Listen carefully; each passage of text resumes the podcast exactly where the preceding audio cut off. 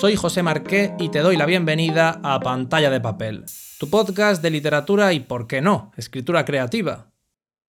En el episodio de hoy hablaré, en primer lugar, de Romeo y Julieta, tragedia escrita, como sabes, por William Shakespeare.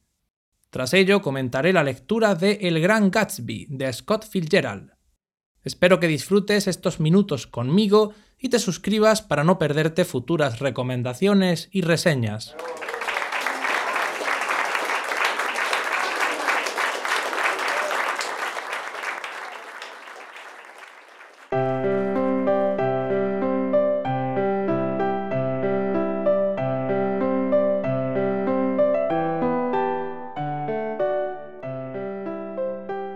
William Shakespeare es el escritor más importante de la lengua inglesa y uno de los más célebres de la literatura universal. Los británicos puede que digan que está por encima de Miguel de Cervantes, pero solo por desconocimiento o envidia. En cualquier caso, estamos ante el célebre autor de obras como Romeo y Julieta, Julio César, Hamlet, Otelo, Macbeth y Antonio y Cleopatra, entre tantas otras. Shakespeare nació el 23 de abril de 1564, según el calendario juliano, y murió 52 años más tarde, en mayo de 1616, según el calendario gregoriano. La fecha exacta nos es indiferente. Solo os digo los años para ubicarlo en la historia y darle un contexto a sus obras.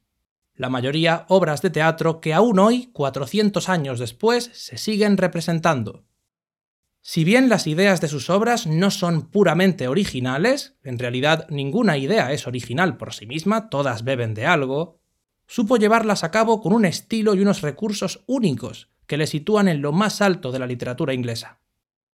De todas esas tragedias, comedias y poesías que podría traer hoy para charlar un ratito contigo en pantalla de papel, he escogido una de sus primeras y más imperfectas tragedias, la de los famosos enamorados Romeo y Julieta. Todos sabemos, en mayor o menor medida, la historia de estos dos, es decir, la trama de la obra.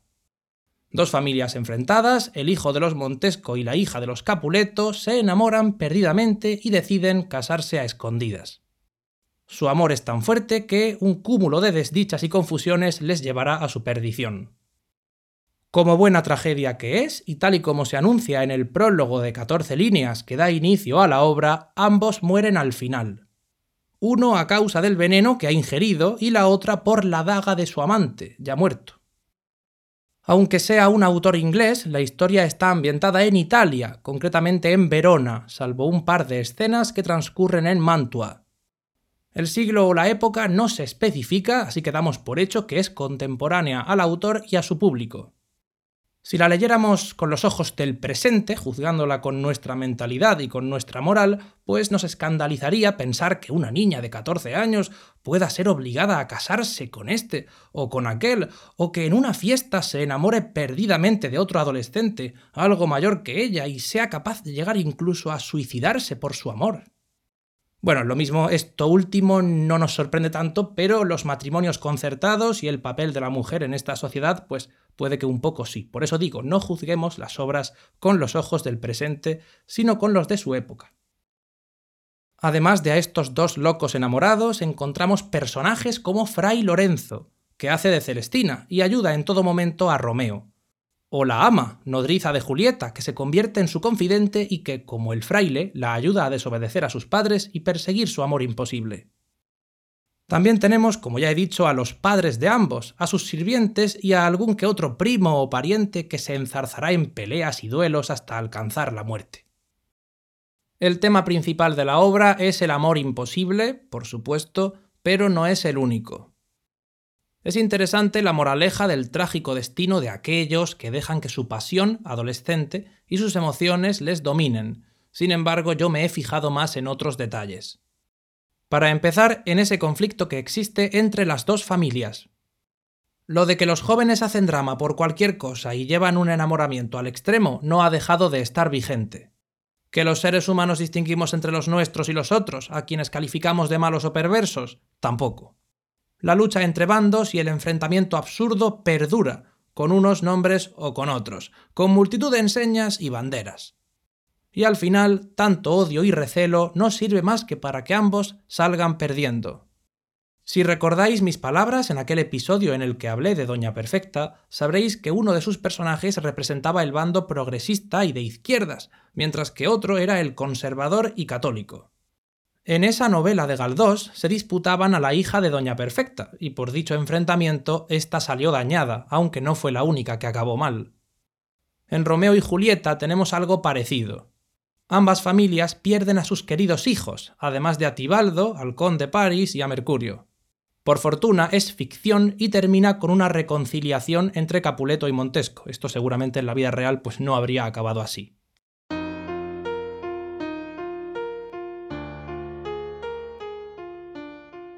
Montesco, esta es la dote de mi hija. Hermano mío, estrechame la mano. Ya no tengo otra cosa que pedirte pero yo puedo darte mucho más. Levantaré en recuerdo de Julieta su estatua construida de oro puro. No habrá imagen más bella y venerada como la de la pura y fiel Julieta mientras dure la vida de Verona. Con igual esplendor haré a Romeo otra, junto a la estatua de su esposa. ¡Ay, pobres víctimas del odio nuestro! Y el príncipe de Verona termina diciendo, en la paz enlutada de este día el doloroso sol no se levanta.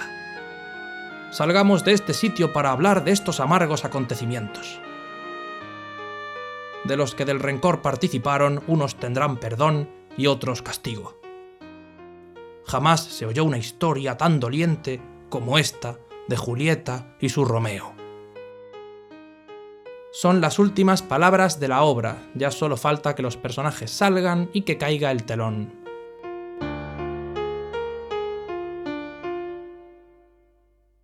El enfrentamiento entre unos y otros raya lo hilarante. Vemos que hasta los criados se enfrentan entre sí. La familia es algo así como el equipo de fútbol o el último partido político al que votaron. Lo usan de excusa para discutir y pelear. Claro que en lugar de hacerlo en Twitter, pues lo hacen a golpe de espada. Otro tema que podemos comentar es el del destino, al que tanto aluden los personajes. Este juega un papel importante junto al del tiempo y en cierta medida a las creencias astronómicas de su época. Todo transcurre de forma rápida, no porque el autor haya querido meter muchas frases y no de tiempo a recitarlas, sino por la propia pasión de los personajes, que les lleva a querer casarse cuanto antes y estar el uno con el otro. Y además a esto hay que sumarle la insistencia del padre de Julieta en que se case con el conde Paris cuanto antes. Puesto que Tibaldo ha muerto y la familia está de luto, decide posponer la boda. En lugar de mañana, martes, se celebrará el jueves, arre que es tarde. Según la edición y la traducción, la rima y la métrica del texto de Shakespeare puede que se pierdan o se alteren. Los cambios en el estilo de los versos, conforme cambian sus personajes, son notables, como también su personalidad y la profundidad de estos, que se abren al público en cada diálogo proporcionándonos más información sobre ellos de lo que puede parecer a simple vista. También es curioso el cambio brusco en la obra. Al principio parece tratarse de una comedia, a juzgar por ciertos comentarios de los personajes e incluso por escenas completas, pero de repente giran las tornas y nuestros protagonistas se enfrentan a su destino. No puedo terminar esta sección sin comentar algo que me ha hecho mucha gracia y que, como el enfrentamiento entre las familias, llama más mi atención que las bonitas palabras que se intercambian los enamorados. Hablo de lo difícil que resulta para Romeo olvidar a su amada inicial, Rosalina, a quien describe de este modo. ¿Otra más bella? El sol omnipotente no vio su igual desde que el mundo es mundo. Acto seguido ve a Julieta y cambia el discurso por completo pasa de no dejar de llorar por el amor de Rosalina a afirmar que, hasta el momento de contemplar la belleza de Julieta, no amó su corazón. Que lo nieguen mis ojos, hasta ahora nunca vi la belleza verdadera. He leído y escuchado algunas reseñas que tachan Romeo y Julieta de pobre y simple. No es la mejor de Shakespeare, pero tanto como decir que es simplona o que no tiene más que dos adolescentes atontados, pero vamos a ver, ¿usted la ha leído? A ver si ha sido una adaptación para niños de cuatro años o alguna otra novela y se ha confundido.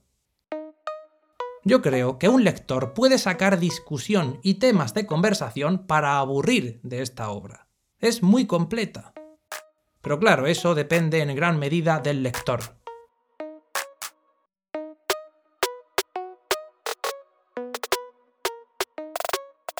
Pasemos ahora a hablar de El Gran Gatsby, la obra más conocida del célebre Scott Fitzgerald.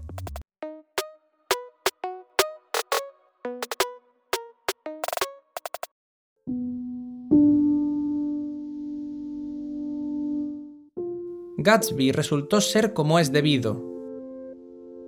Fue lo que lo devoraba, el polvo viciado que dejaban sus sueños, lo que por un tiempo acabó con mi interés por los pesares inútiles y los entusiasmos insignificantes de los seres humanos.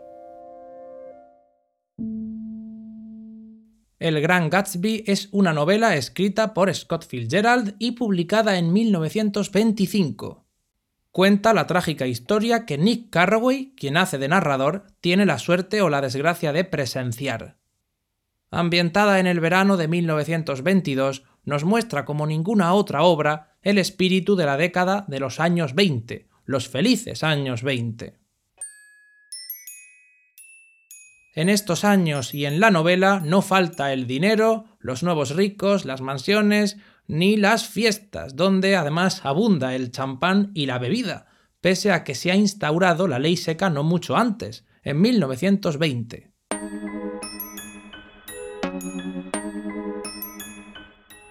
Nick, nuestro protagonista, llega a Long Island y se instala en West Egg, una zona no tan de moda como East Egg, en la que vive su prima Daisy Buchanan y su marido, Tom Buchanan. Esta pareja no tarda nada en hablarle a Nick de su vecino misterioso, un tal Gatsby, al que todo el mundo conoce pero que nadie conoce realmente. Un millonario que se dedica a dar fiestas los sábados en su casa y parece que la norma de esas fiestas es que todo el mundo está invitado, hay barra libre. Oye, Flanders, la próxima vez échale un poquito de alcohol. ¡O contra Simpson! Tiene tres gotas de ron, dos dedos de whisky y un poquitín de crema de casias para darle algo de sabor. ¿En serio? Bueno, la verdad es que me siento muy a gusto y empiezo a tener problemas con la pronunciación. Pobre otro, tiene razón. Joder, ten cuidado con el alcohol. Acuérdate del año pasado que les vomitaste a los Winfield en el cesto de la ropa. Un pequeño aviso antes de continuar, no voy a entrar en detalles de la trama. Ya sabéis que en pantalla de papel no acostumbro a destripar las obras más de la cuenta, pero sí he de resaltar los diferentes temas que ésta expone y las imágenes que nos muestra. En los diferentes capítulos del Gran Gatsby vemos símbolos y recursos que, si bien no parecen tener relación con los personajes o con los acontecimientos de la historia, sí que son importantes. Para empezar, la mirada del doctor T.J. Eckleburg, un oculista que, en palabras del autor, es insensato y bromista, cuyos ojos observan continuamente desde lo alto de un cartel publicitario cuya imagen es esa, sus ojos detrás de unas enormes gafas amarillas que se apoyan en una nariz inexistente. Nick, el narrador, destaca ese anuncio hasta en tres ocasiones. A priori no es más que un anuncio, pero es evidente que esconde algo más. Es una mirada persistente, como la mirada de Dios, alguien que juzga en todo momento y que vigila las acciones de los personajes se dice que podría ser la mirada de Dios a una sociedad que prácticamente ha renegado de él, pero también puede simbolizar el cambio.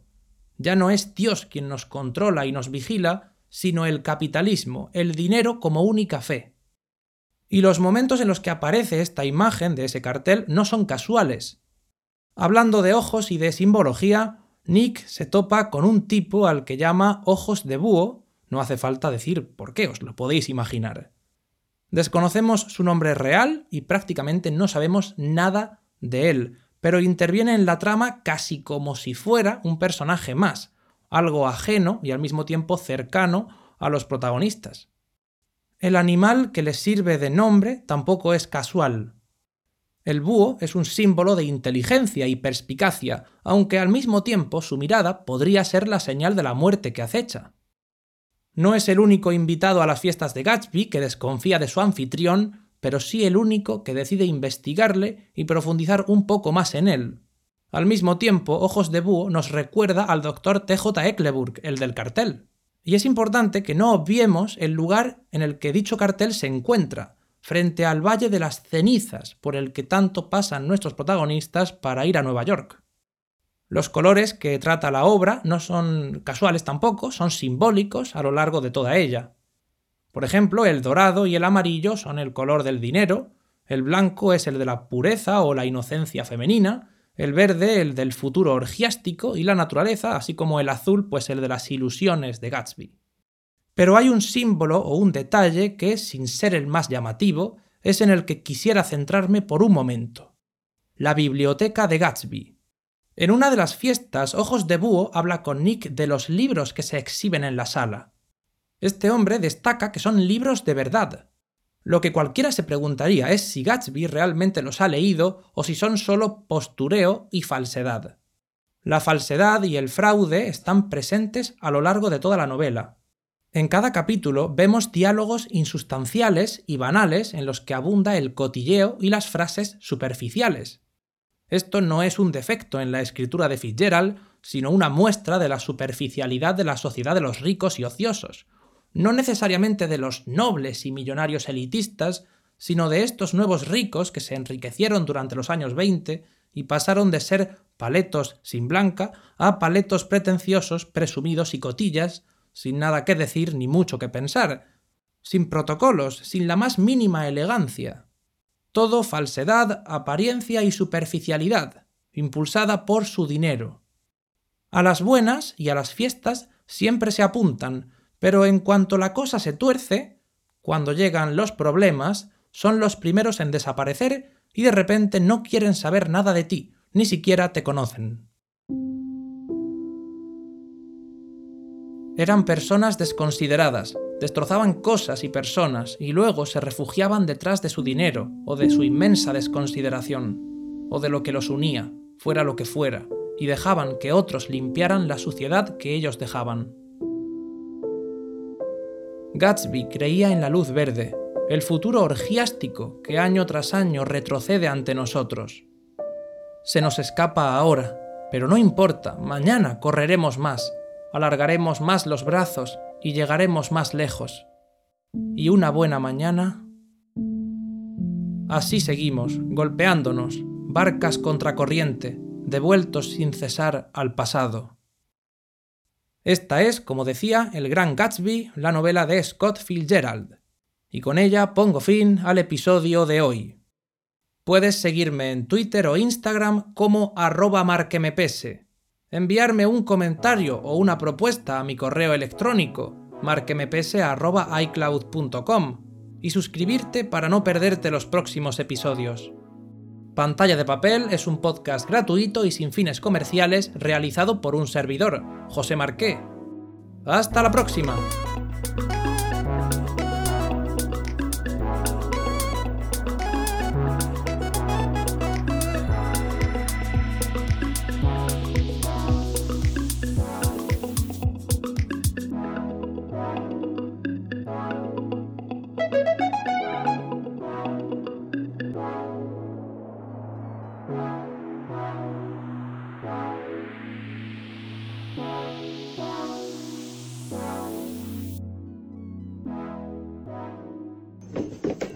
Ventajas tiene este vehículo sobre, digamos, un tren? Cosa que también podría comprar. Vea cómo el pedal del acelerador con calefacción le calienta los pies mientras...